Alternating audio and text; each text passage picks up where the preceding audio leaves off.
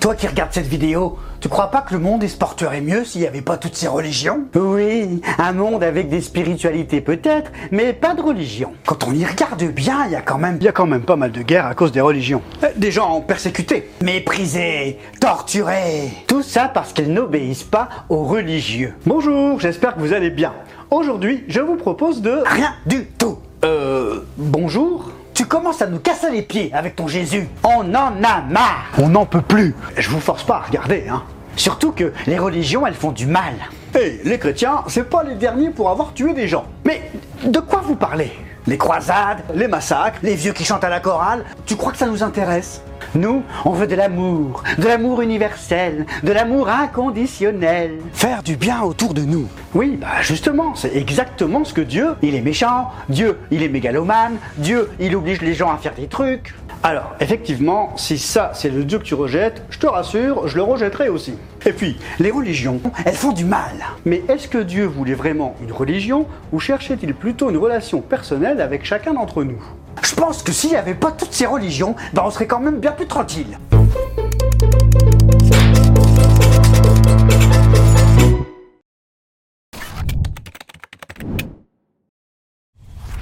Pour répondre à ces questions, nous allons nous baser sur la Bible. Ah ben voilà, tu vas encore utiliser la Bible pour nous convaincre de la Bible. C'est un petit peu trop facile. On entre dans ce qu'on appelle un raisonnement circulaire. C'est comme ça parce que Dieu l'a dit dans la Bible, et parce que Dieu l'a dit dans la Bible, et ben c'est comme ça. Euh, j'ai pas tout compris. Ok, nous allons donc entrer dans ce qu'on appelle l'apologétique. Oh, encore des gros mots compliqués qui font mal à la tête. Écoute, il y a des mots, alors euh, autant les utiliser. Apologétique vient de apologia, qui veut dire défense. Et donc euh, l'apologétique chrétienne est la défense de la foi chrétienne. Par des arguments historiques et rationnels, sans forcément utiliser des versets bibliques. Parce que le but est de montrer par autre chose que des versets bibliques la cohérence de la foi chrétienne. Et pourquoi on n'utilise pas forcément la Bible?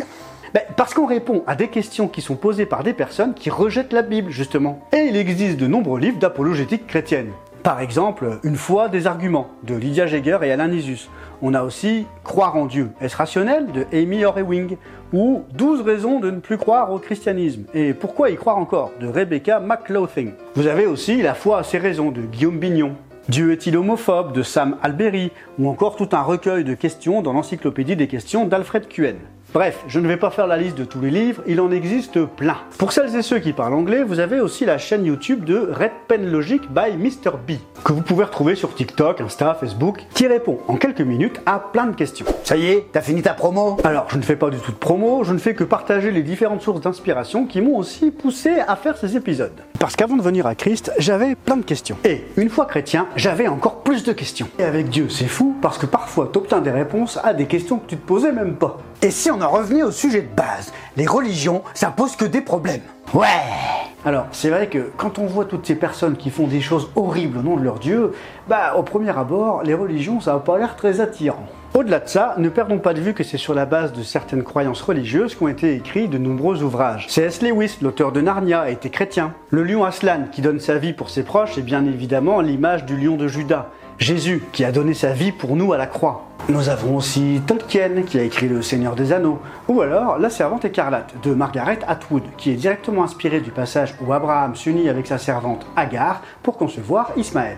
Et tous les dieux grecs et romains qui ont inspiré certains Marvel et plein d'autres histoires épiques. Ouais, t'es marrant avec tes histoires, mais si c'est le seul argument pour dire que la foi c'est bien, bah excuse-moi, je trouve ça un peu léger. C'est pas en regardant Oui Oui que ça va apprendre aux gens à dire non. Grâce à oui oui, je sais dire non non C'est sûr. Surtout qu'aujourd'hui, selon un sondage IFOP, 51% des Français se disent athées ou ne croient pas en Dieu. Ils comptent plutôt sur l'humanisme et ont foi en la bonté de l'être humain. En 2016, le professeur Tyler Vanderville, à l'université de Harvard, a publié un article qui s'appelait La religion pourrait se révéler être une drogue miracle. Euh, comment ça? Eh bien, dans son étude, il remarque que les personnes qui ont une pratique religieuse régulière, en Occident, ça veut dire avoir un temps de partage, un temps de prière ensemble. Dans un bâtiment, une maison ou en groupe de partage sur le web. Mais ça veut aussi dire lire la Bible et s'attendre à Dieu. En un mot, faire confiance à Dieu. Ça fait quatre mots. De quoi? Faire confiance à Dieu. Ça fait quatre mots. T'as dit en un mot. Oui, bah c'est une expression et tu joues sur les mots pour me déstabiliser. Mais ça marche pas avec moi car je fais confiance à Dieu. C'est lui qui gère. Ces personnes qui ont la foi et qui la mettent en pratique sont globalement plus optimistes, moins dépressives, moins susceptibles de divorcer, de se suicider et font preuve d'une plus grande maîtrise de soi. Ouais, bah ça dépend des gens, hein, parce que les fanatiques, ils donnent pas trop cette impression. C'est vrai que les croyances peuvent causer des ravages, mais dire que la foi est une mauvaise chose revient à dire que la chimie est une mauvaise chose sans faire la différence entre les médicaments et les drogues. En général, selon cette étude, la foi semble être bénéfique dans notre vie de tous les jours et dans nos relations avec les autres. Tu peux nous expliquer le rapport entre notre relation avec Dieu et notre relation avec les autres?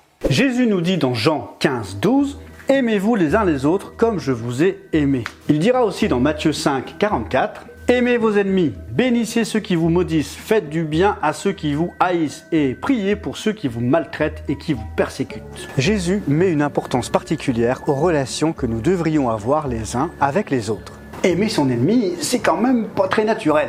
Faire du bien à ceux qui nous crachent au visage, c'est pas une réaction logique non plus. C'est ce qui nous encourage à faire et c'est d'ailleurs ce qu'il a fait quand il était sur la croix et qu'il a demandé au Père Pardonne-leur, ils ne savent pas ce qu'ils font.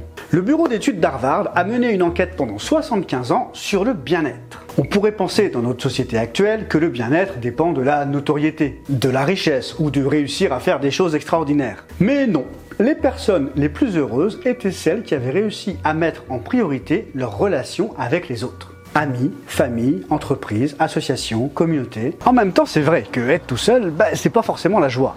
Mais c'est pas parce que je fais partie d'un club de badminton que je suis forcément plus heureux. Oui, selon cette étude, faire partie d'un groupe ne représente que 30% de l'effet positif. Et si t'es le souffre-douleur du groupe, c'est encore pire ce qui, normalement, ne devrait pas arriver dans une assemblée chrétienne. Je dis bien normalement parce que des abus, ben, il y en a partout. Dès qu'il y a des humains motivés par leurs ambitions personnelles, il risque d'y avoir des problèmes. Mais alors, qu'y a-t-il d'autre? Vu que l'affirmation de base, un monde sans religion serait quand même plus tranquille, je vous propose de prendre quelques affirmations de Jésus pour continuer notre réflexion. Un monde sans religion serait-il vraiment plus tranquille? Acte 20-35.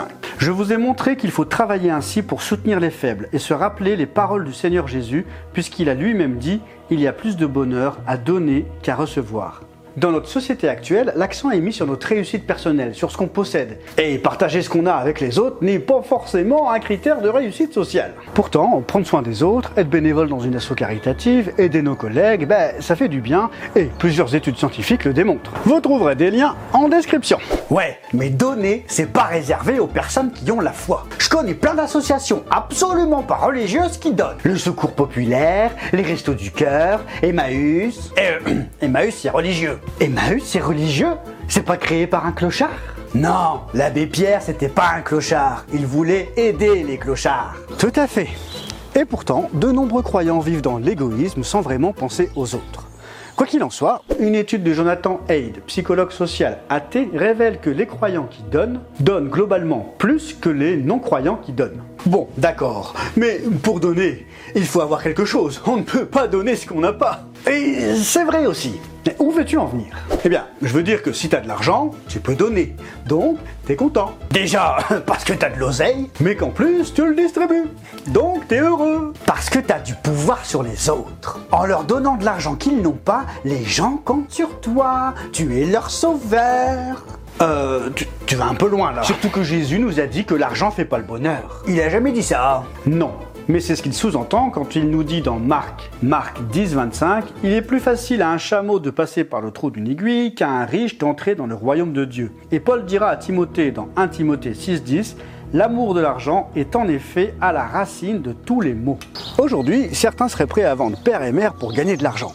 Quand t'as de l'argent, t'es content mais t'en as jamais assez. Et au final, ben, t'es jamais pleinement satisfait. L'argent ne fait pas le bonheur, mais il y contribue. Quand t'as de l'argent, tu te poses moins souvent la question de savoir comment tu vas payer tes factures à la fin du mois. Ouais, et combien aurait leur vie changé avec ne serait-ce qu'un tout petit peu plus d'argent à la fin du mois? Ah, C'est sûr, ils seraient plus tranquilles. Eh bien, vous allez être étonné, mais en France, le sentiment de bien-être n'a pas beaucoup évolué de 1990 à 2006, alors que les richesses par habitant ont explosé. Aujourd'hui, la France sort 21e des pays les plus heureux du monde alors qu'elle est 7e au niveau des richesses. Et le Costa Rica, alors qu'il est 85e au niveau mondial des richesses, le PIB, arrive à la 23e place du pays les plus heureux. C'est pas parce que tu es riche que tu te sens bien dans ta vie.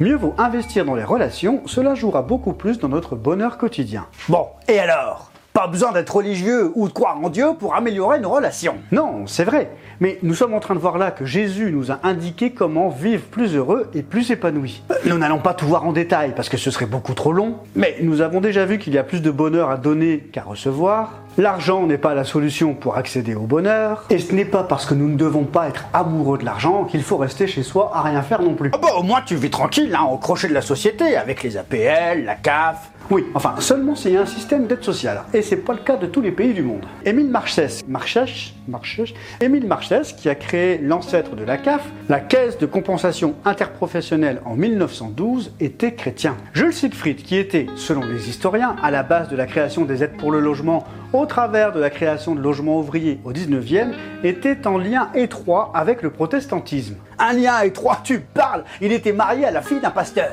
La Bible nous invite à avoir une relation avec Dieu, à prendre soin de nos relations avec les autres et aussi d'avoir des activités qui ont du sens. Passer sa journée à regarder des séries à la télé, on fait quand même mieux comme activité qui a du sens.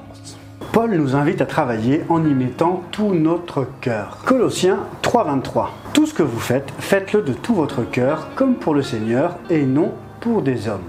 Travailler pour simplement gagner de l'argent sans aucun autre but, ce n'est pas très épanouissant tout ce qu'on fait devrait finalement être considéré un peu comme une vocation. Y prendre plaisir, s'épanouir, s'y retrouver en termes de valeur. Que tu sois en train d'opérer un malade, de construire une maison ou de nettoyer par terre, donne du sens à ce que tu fais.